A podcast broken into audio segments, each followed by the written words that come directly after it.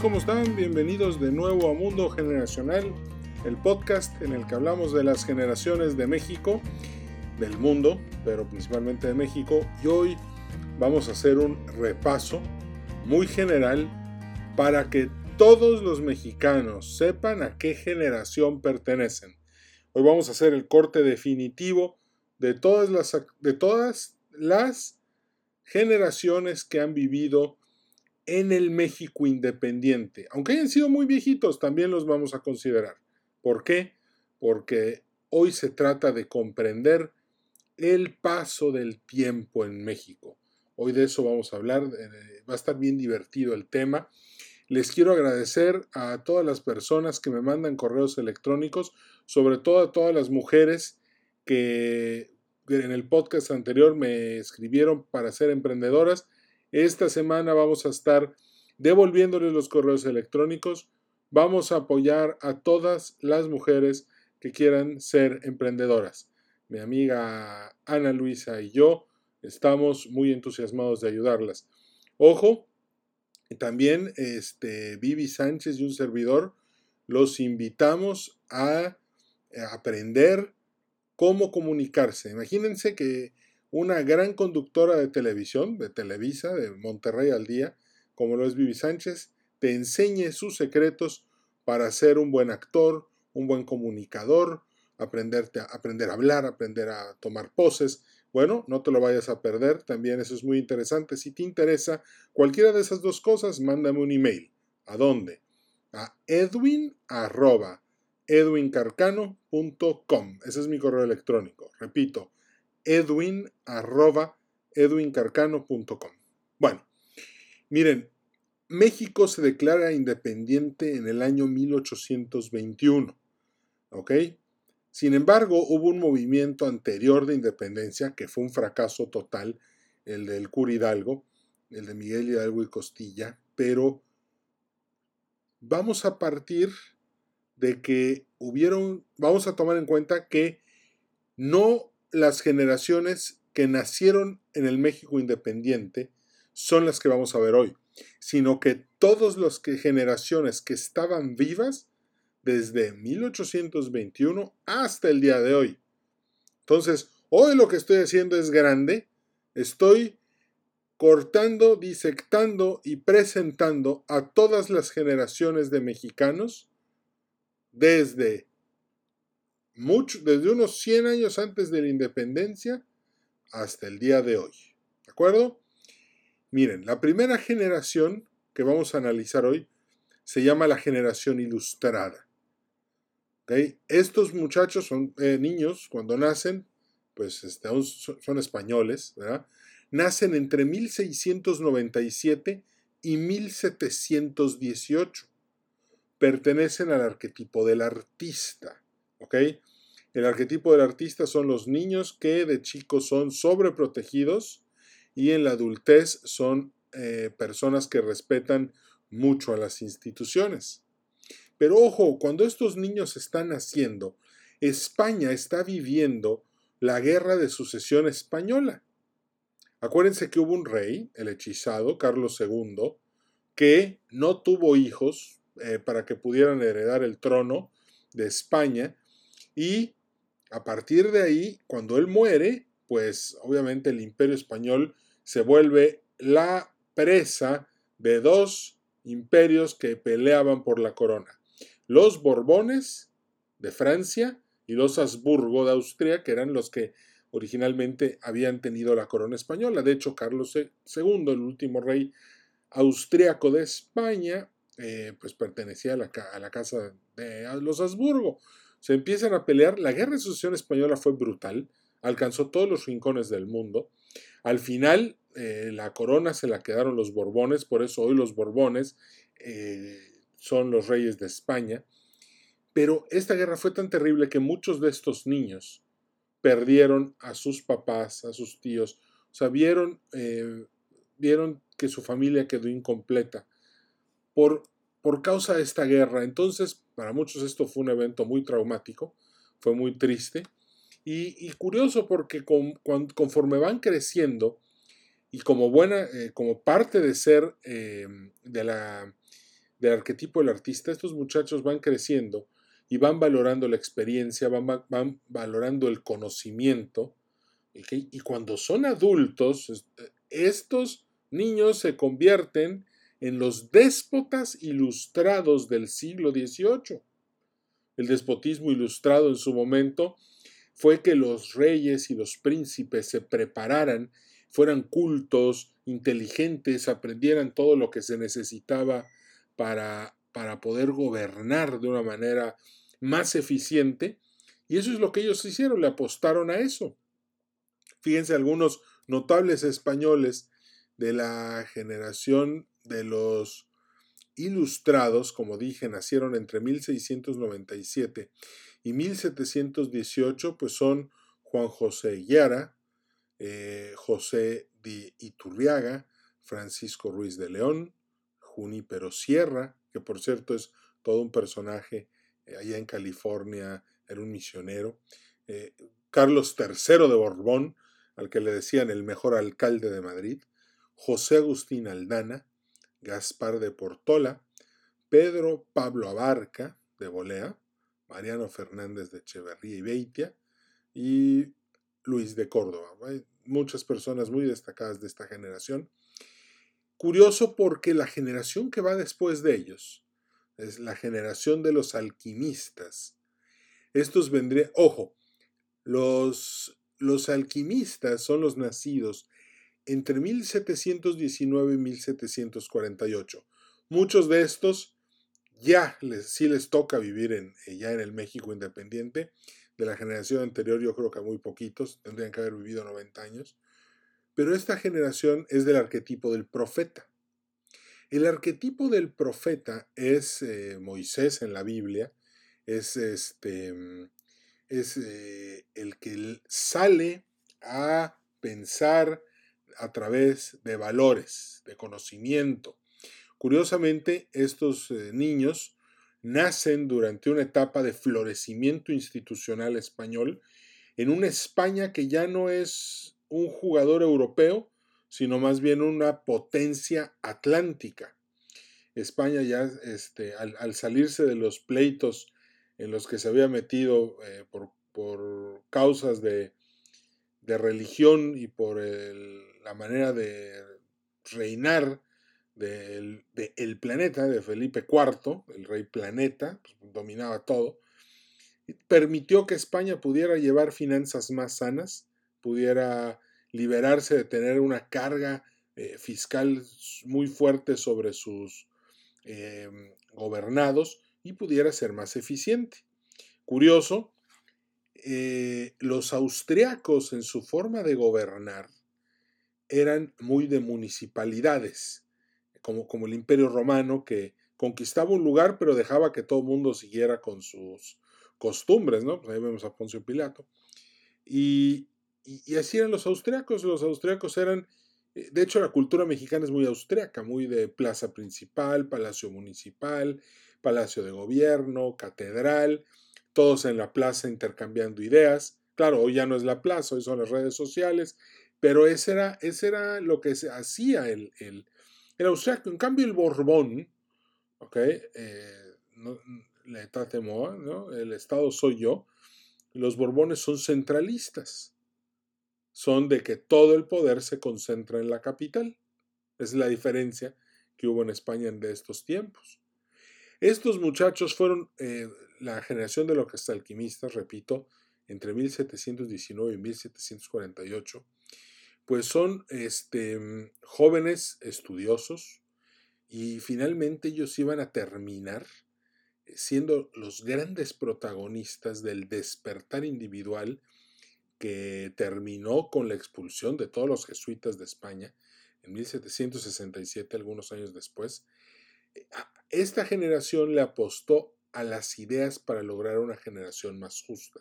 Y curiosamente, se opusieron al despotismo ilustrado de la generación de los la generación ilustrada. O sea, el despotismo ilustrado, ellos dijeron no. Nosotros no queremos despotismo ilustrado, nosotros queremos humanismo. Y ese choque se, se dio de una manera muy, muy, muy fuerte algunos años después. ¿Quiénes son los, a quiénes, quiénes son los de la generación de los alquimistas? Por ejemplo, Francisco Javier Lozano, Diego José Abad, Joaquín Bolaños, Francisco Javier Alegre, José Antonio Alzate, Joaquín Velázquez Cárdenas, Manuel de la Lardiaval, José Joaquín Vicente de Iturrigaray, eh, Carlos IV, Juan Benito Díaz de Gamarra y Francisco José de Goya, entre otros. Digo, nada más, imagínense qué personajes hay en esta generación. Pero lo importante es que se opusieron al, em, ¿cómo se llama? Al despotismo ilustrado. Y generaron un choque tremendo, ¿verdad? En este despertar que, que mucho tuvo que ver con, con cómo crecieron los alquimistas y cómo crecieron los ilustrados. Pero ojo, producto del choque que hay entre los déspotas ilustrados y los humanistas en estos tiempos, que, son, que son movimientos telúricos sociales, como son, em, este, como son la, ilustración, la que de repente el, el, individuo le empieza a apostar al conocimiento, a la ciencia y empieza a una carrera. No quiero, o sea, yo, yo, bueno, yo soy católico, no quiero, y entiendo perfectamente cómo funcionan la fe y la razón, la ciencia. Sé que se complementan, lo, he leído en muchas encíclicas, pero a muchas de estas personas decían, no, la ciencia le, va a ganar a la fe. Tiene, tenemos que comprobar las cosas con ciencia para demostrar que sí o que no. Pero hay que demostrarlo con ciencia cómo funciona la fe. Entonces, bueno, entonces eso fue lo que fue la ilustración, este despertar tan poderoso. Pero ojo, después vienen los años entre 1749 y 1775. Y en estos años nace la generación insurgente. ¿Ok? En estos tiempos en los que los jesuitas son expulsados este, de, de, todas las de, de, España, son niños que crecen muy independientes de los adultos que estaban muy ocupados eh, viviendo este, su despertar. Pero curioso porque esta generación, ahora sí de mexicanos, nacidos en estos años, en tiempos españoles, son los que van a pelear la guerra de independencia. ¿Ok? Nacen entre 1749 y 1775. Y fíjense qué personajes van a pertenecen a esta generación. Fíjense, está obviamente Miguel Hidalgo, Félix Calleja, ese general que, eh, bueno, si algún día leen el libro de Armando Fuentes Aguirre de Catón, de la independencia de México, Félix Calleja era un general, pero fulminante, era muy buen estratega, manejaba muy bien toda la, cuestión militar y les metió unas palizas a los insurgentes pues, tremendas. Francisco Primo de Verdad, Jacinto Canec, que aquí pues, en Yucatán tiene un cuadro en donde aparece y lo están torturando, por, precisamente por andar alebrestando el gallinero, eh, José María Morelos, José Fernando Teresa de Mier, Gertrudis Bocanegra, José Fortis de Domínguez, Ignacio Allende, Mariano Matamoros, Ignacio López Rayón, Carlos María Bustamante, Juan Aldama, Francisco Severo Maldonado, Pedro Moreno, Miguel Ramos Arispe, Mariano Basolo, Máximo Bravo y Miguel Domínguez, entre muchos. Pero para entender mejor esta generación, tenemos que ver que cuando estos niños se convierten en jóvenes entre los años 1776 y 1802, vieron la Revolución Francesa, vieron la independencia de Estados Unidos, vieron el grito de libertad, igualdad y fraternidad. De repente vieron que al norte de México o de la Nueva España había una república, como no había habido mucho desde la República Romana, la República de Cartago, el gran sueño griego de que el individuo puede tener valor ante las instituciones sin que las instituciones lo aplasten por el bien común. Entonces estos muchachos, niños que crecen muy libres y como jóvenes ven todo esto, pues empiezan a querer vivir en algo que ya no sea una corona. Curioso porque eh, hay una parte del grito de Dolores en la que Miguel Hidalgo y Costilla grita viva Fernando VII. Probablemente no lo conocía bien porque muchos de nosotros jamás gritaríamos viva Fernando VII, un rey verdaderamente nefasto, este, eh, tirano, que además, eh, algo que me duele mucho de, Fernando VII, que es, la razón por la que pienso que es una figura despreciable, es porque muchas personas de que pertenecían a las Cortes de Cádiz eran, eran, era gente que amaba la libertad. O sea, gracias a las Cortes de Cádiz se acabaron los niveles entre los ciudadanos españoles. Todos, no importa si fueras de la Nueva España, de Filipinas o de España, gracias a las Cortes de Cádiz, todos tenían el mismo nivel de ciudadanía. Entonces, todos estos cambios tan positivos que vimos en estos tiempos que, que acercaban a España y a la Nueva España hacia un, hacia, más hacia la libertad, hacia la democracia, hacia el reconocimiento del individuo, regresó Fernando VII, acabó con todas y mandó matar a muchos de los que habían hecho estas reformas tan bonitas y tan, tan profundas para la sociedad eh, de aquellos tiempos. Entonces hay que comprender un poco a los insurgentes de jóvenes, porque cuando son adultos y les quieren venir a imponer cosas, pues no, simplemente no. Crecieron con, los insurgentes crecieron con muy poca, muy poco respeto por la autoridad y probablemente también les falló un poco el sentimiento de comunidad por lo que después le pasó a México. Pero después de los insurgentes viene la generación abúlica. Abúlica significa la generación que no tiene voluntad. Son los mexicanos también, porque ya les va a tocar también ser mexicanos, nacidos entre 1776 y 1802. Pertenecen al arquetipo del héroe, son los niños que ahora sí que durante su infancia este, ven toda esta fenomenología em, tremenda de, eventos mundiales a favor de la libertad. Eh, empiezan a ver cómo hay pequeños movimientos de independencia y finalmente como jóvenes pues les toca, a muchos de ellos les toca pelear del lado insurgente o del lado español, tanto con el cura Hidalgo como con Calleja, pero al final cuando la generación de los insurgentes entra a la vejez, los que entraron, la generación abúlica debió haber tomado el, control del país, pacificarlo, crear instituciones, hacer que los beneficios de estas instituciones se extendieran de algún legado por todo el país. Entiendo que Iturbide hizo su imperio. Eh, creo que eh, un episodio que me es muy doloroso es que el Congreso de Tamaulipas lo haya condenado a muerte. Siento que no era necesario condenarlo a muerte, pero era tal el odio y el rencor y, el, y, el, y las diferencias de la generación abúlica que no, no pudieron zanjar esas diferencias. ¿Cuál es el problema? La generación abúlica puso por encima de su amor a la patria sus ideales personales.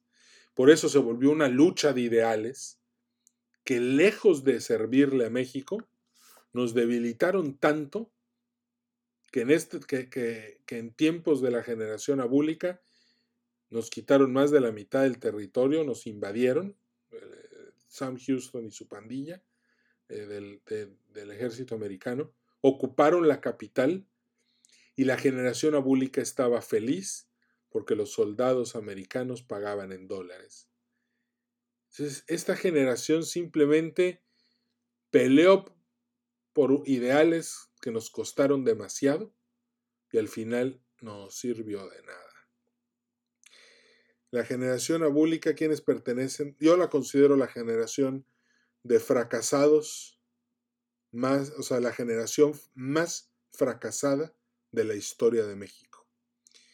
¿Quiénes pertenecen a esta generación? Bueno, José Joaquín de Lizarde, José Mariano Salas, Pedro Celestino Negrete, Anastasio Bustamante, Valentín Gómez Farías, Juan José de los Reyes Martínez, Vicente Guerrero, Guadalupe Victoria, Lorenzo de Zavala, Andrés Quintana Rojo, José María Bocanegra, Nicolás Bravo, este, Leona Victoria Fernández, Manuel Mediterán, Manuel de la Peña, Juan Apomuceno Álvarez, Melchor Murquiz, Lucas Alamán, José Ignacio Pavón, José Joaquín de Herrera, Antonio López de Santana, que por cierto, esta generación abúlica, la única institución que pudo hacer fue, se llamaba Antonio López de Santana, o sea, ni siquiera un líder, ¿no? Era simplemente este, un oportunista, el líder de estos tiempos. Por eso nos fue tan mal. Este, no, Antonio López de Santana se convirtió en lo más representativo de esa época, háganme el favor, qué vergüenza. José Justo Corro, eh, Valentín Canilazo, Pedro María Naya, Mariano Paredes, Rómulo Díaz, Mariano Arista, eh, trágicamente Agustín de Iturbide y Manuel María Lombardini.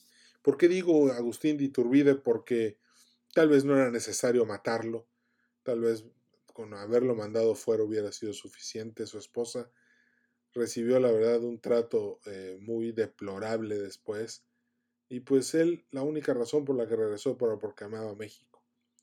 Algunos pueden decir, citar a la, a la moral de los utilitarios de los amos y decir, sí, pero eso no le servía al país. Y otros pueden decir, pueden citar la moral de las intenciones y de los esclavos y decir, sí, pero él tenía la intención de defender a México porque la amaba. Cuando comemos chiles en hogada, pues obviamente estamos comiendo el plato que las monjas de Puebla le prepararon al emperador. Eh, por eso es la, los chiles en hogada se los debemos a él y también la bandera. No estoy diciendo que, que, yo que quisiera vivir en un imperio, para nada. ¿eh? Yo amo la república. Siempre voy a soportar, luchar y pelear por la democracia, por las eh, por las instituciones, claro que sí, siempre y cuando la voluntad de los individuos esté reflejada en ellas. Si no es así, entonces la institución no sirve. Y por otro lado, eh, la razón por la que no hubiera peleado contra Iturbide, tal vez porque hubiera volteado a ver al otro lado, hubiera visto Antonio López de Santana y pues, pues, pues qué asco, ¿no? Qué porquería de persona. Y con el tiempo, pues apostarle al liderazgo de Santana fue lo que nos costó todo lo que nos costó. Pero mientras tanto, mientras todos estos muchachos, eh, estos adultos están ahí sin voluntad, perdiendo el país, nace la generación de la reforma. Son los niños que nacen entre 1803 y 1824, ¿ok? Los niños sobreprotegidos que nacen durante la independencia, pero que de adultos van a pelear por las guerras de reforma. Curiosamente, estos niños, al igual que la generación ilustrada, pertenece al arquetipo del artista. Y fueron los niños que vivieron este, pues estas carnicerías tan tremendas de las luchas de independencia. Sus padres, pues este, obviamente fueron eh, los insurgentes, que fueron los que pelearon eh, en contra o a favor de la independencia de México y trataron de crear, estos muchachos trataron de crear un, una, un orden institucional ideológico que no necesariamente fue un éxito. Ojo, cuando la generación abúlica falla en crear las instituciones, todo el ciclo histórico queda afectado. México en el siglo XIX es tragedia tras tragedia porque no habían instituciones, no había manera de, lograr ni de conseguir que las cosas funcionaran. Era un estado, era un país en el que eran luchas de poder. ¿Por qué? Porque los individuos luchaban por sus cuotas. Pero aún así, estos, estos de la generación de reforma que pelearon contra la intervención francesa y en la guerra de reforma y unos se alinearon con Maximiliano y otros se aliaron con Juárez, pues mal que mal trataron de darle una forma al Estado, crearon una constitución y sí, ahí está esta lucha, sin embargo, no fue suficiente. En ese, en, después de esta generación, viene la generación de los mentores, una generación que la verdad se ha ganado mi respeto, ahora que la he estado estudiando. Nacen entre 1825 y 1852, pertenecen al arquetipo del profeta, igual que la generación de los alquimistas. La mayoría de ellos fueron intelectuales y maestros que buscaron una conciencia mexicana a partir de la enseñanza, la investigación, la historia, el arte, la poesía y una conciencia moral. Efectivamente, es una generación que fue individualista, que lucharon sus batallas de manera personal, Como, una, como buena generación de profetas, pero, este, pero sí lograron el primer paso para darle una identidad intelectual a México. Creo que dentro de todo lo que es el siglo XIX, probablemente esta generación sea la mejor de todas. A esta generación pertenecen pues personajes como Luis González Ortiz, Juan Hernández Dávalos, Francisco Zarco, Ignacio Zaragoza, Porfirio Díaz, Antonio García Cubas, Vicente Riva Palacio, Manuel González Flores, José Rosas Moreno, José Peón Contreras, María de los Ángeles Peralta, Justo Sierra, Manuel Acuña, Bernardo Reyes, Hilarión Frías y Soto, Maximiliano de Habsburgo, que nace en Austria, Francisco Covarrubias, Marciano Silva y Victoriano Huerta. Ojo, hay algunos nombres medio escabrosos aquí, ya lo sé. Pero el chiste es que no vayamos a pensar que uno define a toda la generación. Okay, aquí estos muchachos fueron, este, fueron los positivistas a través del pensamiento y las ideas lograr que el país tomara forma y progresara. Pero como eran individualistas, solamente comprendían esto a partir de un individuo tomando el poder y poniendo, imponiendo el orden. Y eso fue lo, en lo que se convierte el porfirismo. ¿no? Después de esta generación nace una generación muy interesante, la generación de los caudillos, que son los que nacieron, los niños que nacen entre 1853 y 1882. ¿okay? Pertenecen al arquetipo nómada, igual que los insurgentes. Tanto insurgentes como caudillos son los que agarran las armas y se ponen a pelear por el orden que ellos desean. Estos muchachos, este, eh, pues son los que buscaron hacerse con el botín del poder que había dejado pues, Porfirio Díaz como niños, pues les, tocan hacer durante las guerras de reforma, la intervención francesa, el imperio mexicano. Su niñez estuvo marcada este, por un fuerte apego a la madre y siempre se, se debatían entre ser víctimas o tomar riesgos para conseguir sus objetivos. La generación de los caudillos, si se dan cuenta, son 100 años después de los insurgentes y son los que toman las armas para conseguir sus cuotas de poder, luchar por lo que creían, ah, obviamente en términos meramente de conveniencia, No, hay que perder el rumbo ahí, y, este, y aspiraban a convertirse pues, pues en un Porfirio Díaz muy individualista, trataron de generar, de convertirse en los nuevos dictadores, pero pues eso ya no fue posible. Eh, algunos de estos caudillos pues son famosísimos, este, Porfirio Parra, José Bislimantur, Victoriano Agüeros, Emiliano Rabasa, Pedro Lascurián, Francisco de Paula La Bastida, Enrique Conrado Repsamen, nada más para que vean de dónde viene el nombre de la escuelita que se, este, en la Ciudad de México, de la tragedia de todos esos niños que murieron, bueno, es Enrique Conrado Repsamen, Venustiano Carranza, Ambrosio Ramírez, Manuel eh, Puga, Celedonio Junco de la Vega, Felipe de Jesús Ángeles, ¿no? El personaje. Amado Nervo, Jesús Flores Magón, Consuelo Zagarra, Plutarco Elías Calles, Doroteo Antango, mejor conocido como Pancho Villa, Emiliano Zapata, tremendo bandido, Álvaro Obregón, Adolfo Huerta, José Vasconcelos, Francisco y Madero y Salvador Alvarado, entre otros.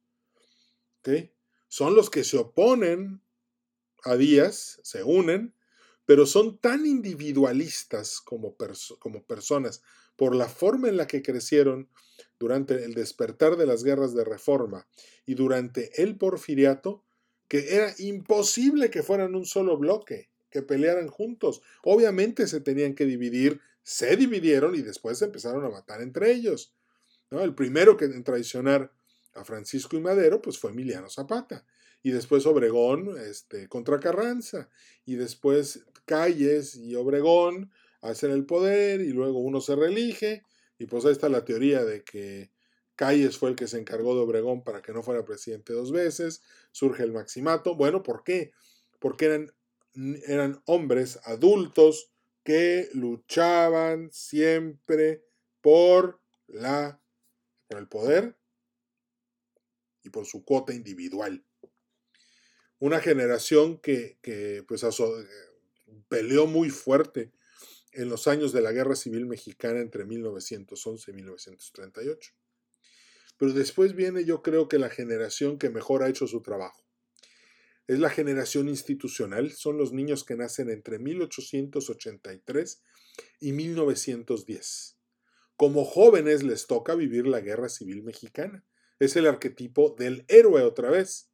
Esta es como la generación abúlica, pero esta sí hizo muy bien su trabajo porque les toca vivir en el orden creado por la dictadura, saben que no necesitan una dictadura, ven la guerra civil y dicen, no me gusta el desorden, pero cuando llegan a la adultez, en lugar de seguir con las armas los cuartelazos, construyeron el primer orden de instituciones en la historia del país. Hicieron una sociedad de rigurosa seguridad, ¿ah? y para lo que les alcanzó, pero creo que es muy decente, fue para fundar el Partido Revolucionario Institucional. Acuérdense que el PRI de hoy del siglo XXI, pues sí, está, re mal, ¿verdad? Pero el PRI que nace a partir de 1939 produjo 30 años de crecimiento económico, de paz, de seguridad, de Olimpiadas, de Mundial de Fútbol, o sea, la sociedad mexicana giraba alrededor del PRI y mientras en el PRI, les recomiendo mucho, entren a mi blog y lean la historia del PRI, pero no como una historia de cuentos, sino como una historia de qué ha pasado con el PRI conforme ha ido cambiando de generaciones.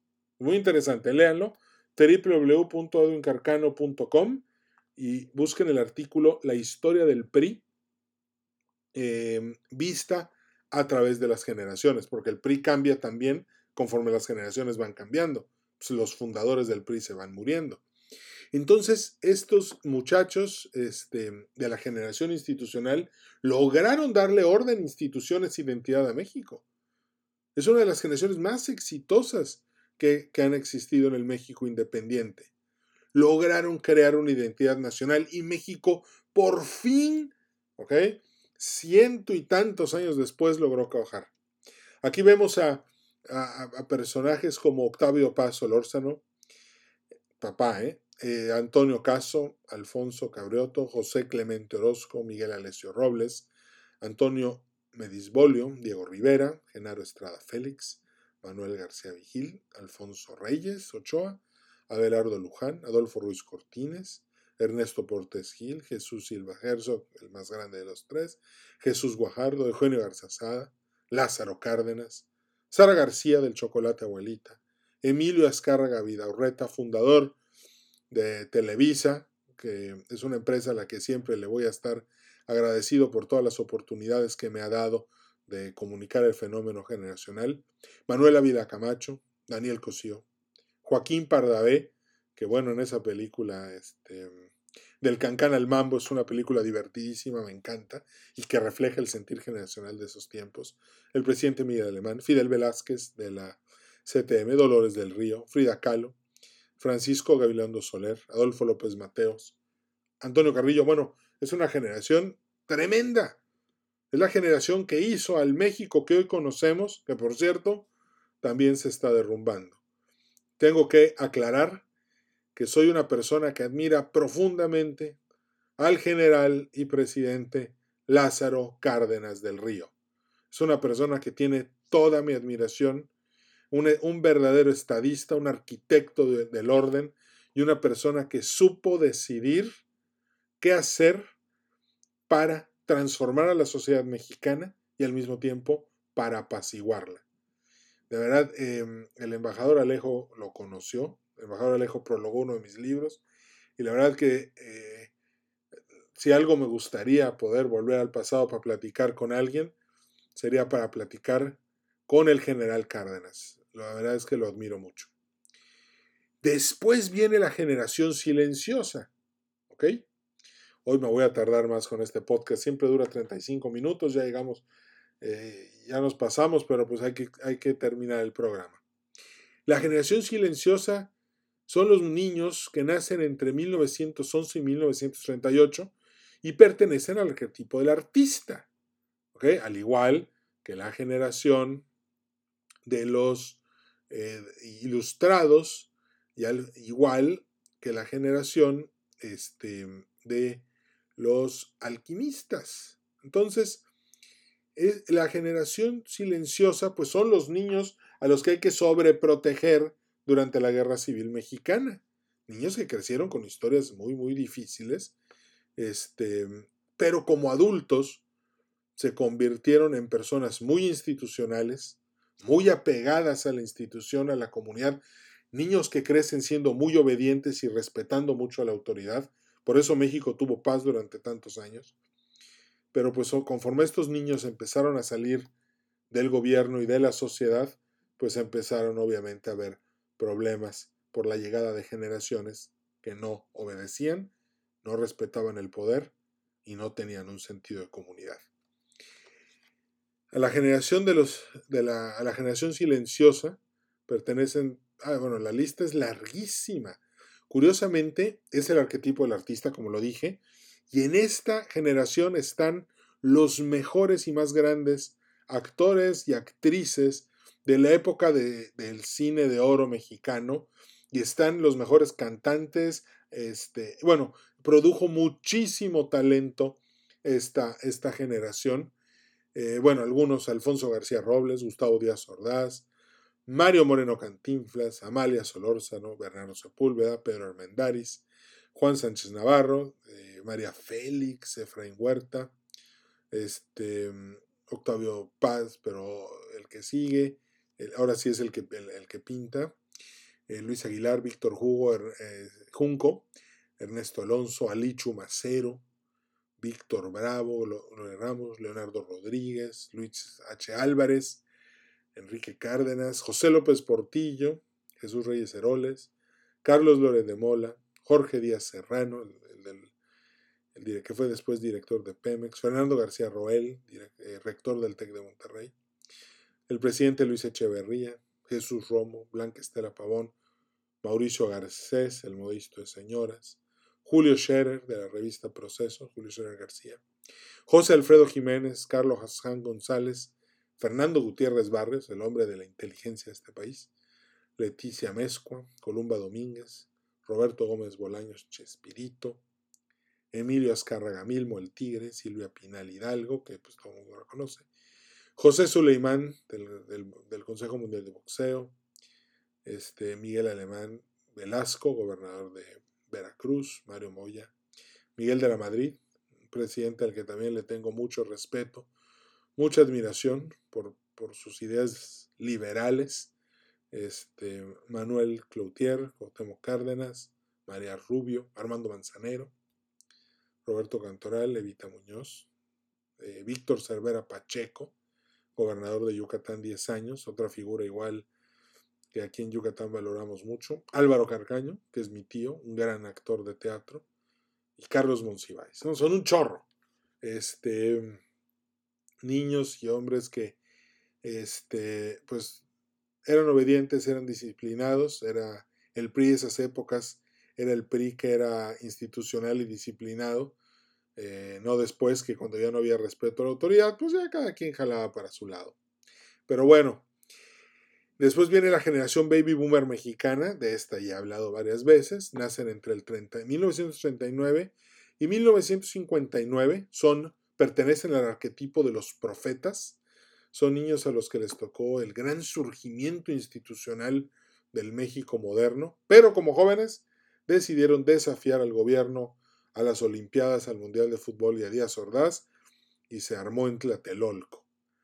Eh, a esta generación pues pertenecen grandes personalidades como José Emilio Pacheco, Lucio Cabañas, el primer rebelde de este país, Vicente Fernández, César Costa, Diego Fernández, Francisco Javier Alejo, quien por cierto prologó el libro de las generaciones mexicanas, una persona a la que le tengo muchísimo aprecio, Javier Valdivia, Vicente Fox, el presidente, Francisco Labastida, Jorge Carpizo, Angélica María, la novia de América, Germandesa, Julia Dillano, Manuel Camacho Solís, que en paz descanse, José Ramón Fernández, Blanca Sánchez, el boxeador Rubén Olivares, y pues, Carlos Salinas de Gortari, Ernesto Cedillo, obviamente, los presidentes de México. Eh, Andrés Manuel López Obrador es de esta generación. Miguel Canto, el boxeador, claro que sí. Guillermo Ortiz, del Banco de México. José Sosa, mejor conocido como José José, Natividad González Paraz, gobernador de Nuevo León, Emilio Gamboa, Alfredo Jalife, quien me prologó el libro de El Millennial con Casa Propia, Pedro Aspe, Luis Donaldo Colosio, que en paz descanse, eh, me hubiera encantado verlo de presidente, un, un exalumno del TEC de Monterrey hubiera sido interesante, nunca ha pasado, eh, Manuel Cloutier era el otro y pues tampoco llegó. Alberto Aguilera, mejor conocido como Juan Gabriel, María Antonieta las Nieves, La Chilindrina, Verónica Castro, Esteban Moctezuma, Pipino Cuevas, me encantaba ver pelear a Pipino Cuevas, sobre todo cuando defendía su título, 10 defensas, Agustín Carstens, del Banco de México, Salvador Sánchez, una trágica muerte manejando, creo que era un Porsche, en su mejor momento se mató, Hugo Sánchez, ni se diga, gran futbolista de México, Marcelo Ebrard, quien actualmente trabaja en, en la Cuarta Transformación, Daliana Romo y Manuel Negrete, entre otros. Bueno, después viene la generación X, pertenece al arquetipo del nómada, igual que los caudillos e igual que los insurgentes. Y al igual que esas dos generaciones anteriores a ellas del arquetipo nómada, lo que hacen esto, eh, la generación X también toma las armas, porque hoy todo el crimen organizado está manejado por la generación X. La generación, el arquetipo nómada siempre va a ser un arquetipo muy individualista y muy violento. Y hoy, igual que hace 100 años y 200 años, tenemos mucha derramadera de sangre porque hay una generación eh, adulta que no obedece a ningún gobierno, no obedece a las instituciones, es muy individualista y tiene muy poco sentido de comunidad. Hay que tener cuidado con eso.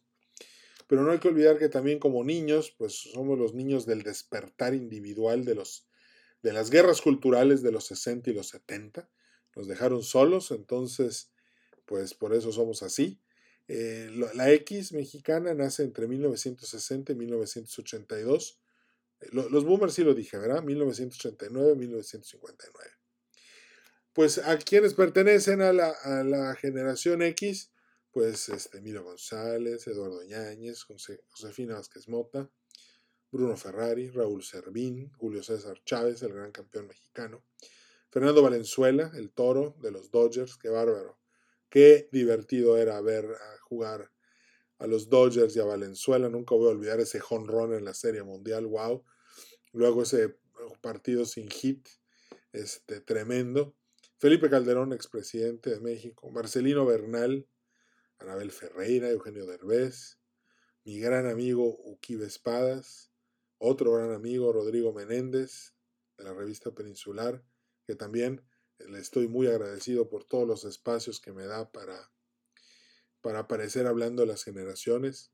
Damián Bichir, Saúl Hernández de Caifanes, eh, Francisco Javier Cruz, mejor conocido como el abuelo, Jorge Campos, el presidente Enrique Peña Nieto, Claudio Suárez, este, Alejandra Guzmán, Adela Noriega, Angélica Rivera, eh, Rodrigo Medina de la Cruz, gobernador de Nuevo León, Benito Ibarra, Juan Camilo Muriño, que en paz descanse, Paulina Rubio, Talía, Eric Rubín, Andrea Legarreta, Edith Márquez, que también en paz descanse, Araceli Arámbula, este, Luis Miguel, que nació en 1970, Lorena Ochoa, campeona de golf, Emilio Azcarragallín, de Televisa, Lorena Cortinas, que es mi amiga, eh, que me ha invitado a su programa, muy agradecido con ella. Mónica Cruz, también muy agradecido con ella, me ha invitado a su programa. Eh, Viviana Sánchez, gran amiga mía de Televisa.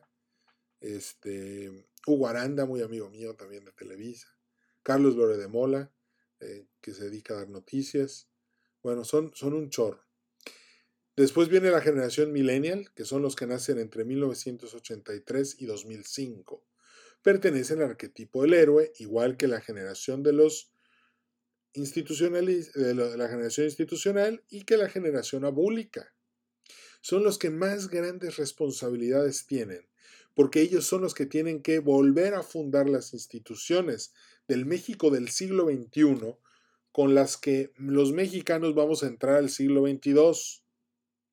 esta generación tiene la labor más difícil de todas, porque una vez que pase este periodo de violencia, de ellos depende que México se asiente, forme instituciones, se genere un sentido de comunidad y el país pueda volver a avanzar. Yo siempre les digo a los millennials que tienen que tener tres cosas en mente. Las instituciones fundamentales, los principios de, que, de la libertad, de la propiedad privada y del derecho a la vida.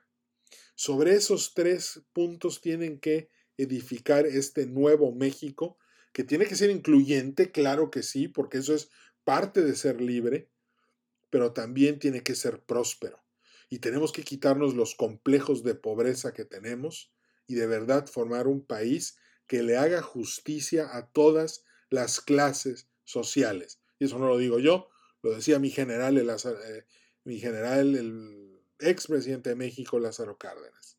Es muy importante eso. Si no lo logran, estamos en un, en un problema muy severo. Después viene la generación contemplativa. Son los niños que empezaron a nacer en el 2006 probablemente hasta el año 2028-2029. Pertenecen al arquetipo del artista, igual que los de la reforma, igual que los, que los ilustrados. ¿eh? Son los niños a los que, los que van a heredar las instituciones de los millennials y las van a cuidar y las van a defender y, van a vivir de una manera obediente, respetando la, autoridad y siendo muy conscientes de la de la sociedad y de la comunidad. Obviamente están muy chiquitos, todavía no hay héroes, ni el más grande pues tiene 14 años, pero pues hoy están creciendo sobreprotegidos por sus padres. No está mal, ¿ok? Está bien, esa es una manera de respetar a las instituciones cuando crezcan. Y cuando en su momento, entre el año por ahí 2030 y 2055, pues estos ya jóvenes van a empezar a llegar a la sociedad y van a darle mucha paz y mucha calma, puesto que no son una generación tan agresiva como las anteriores, como los millennials, que no son mucho, los X bastante, y los baby boomers también un poquito, no tanto. Para terminar, si te estás preguntando, oye, hay generaciones que he escuchado en la calle que no hemos mencionado aquí, bueno, es que este es el modelo mexicano. Este solo aplica a México. Pero es importante que sepas lo siguiente. La generación Exennial, Centennial y Z no existen. ¿Por qué? Porque la teoría generacional dice que no existen los nombres derivativos. Por lo tanto, si un experto generacional se te para enfrente y habla de la generación Z, es que no sabe nada. ¿De acuerdo? No se te olvide ese tip para que, para que siempre lo tengas presente. Bueno, pues este, me dio mucho gusto saludarte. Este es el podcast más largo que he hecho. Se supone que los limito a 35 minutos, pero hoy sí tenía que presentar este estudio que habla de todas las generaciones de México y ahora sí, te, puedo decir, mexicano, a qué generación perteneces. Ya, ya sabes a qué generación pertenecen tus abuelos, tus papás, tus, tatarabuelos, este, tus hijos, tus nietos, este, y cualquier cosa me puedes escribir o te recomiendo de plano, muy sencillo, entra a Amazon, tecleas en búsqueda Edwin Carcaño Guerra o Generaciones Mexicanas. El libro está disponible en Kindle Unlimited, lo vas a poder leer fácilmente y te vas a divertir un chorro para poder conocer más de estas generaciones. Me dio muchísimo gusto saludarte, estamos en contacto, vamos a seguir escuchando podcast durante, durante toda esta segunda temporada, así que estate pendiente para cuando salgan nuevas publicaciones, ¿de acuerdo? Que tengas una excelente semana. Nos vemos, cambio fuera, chao.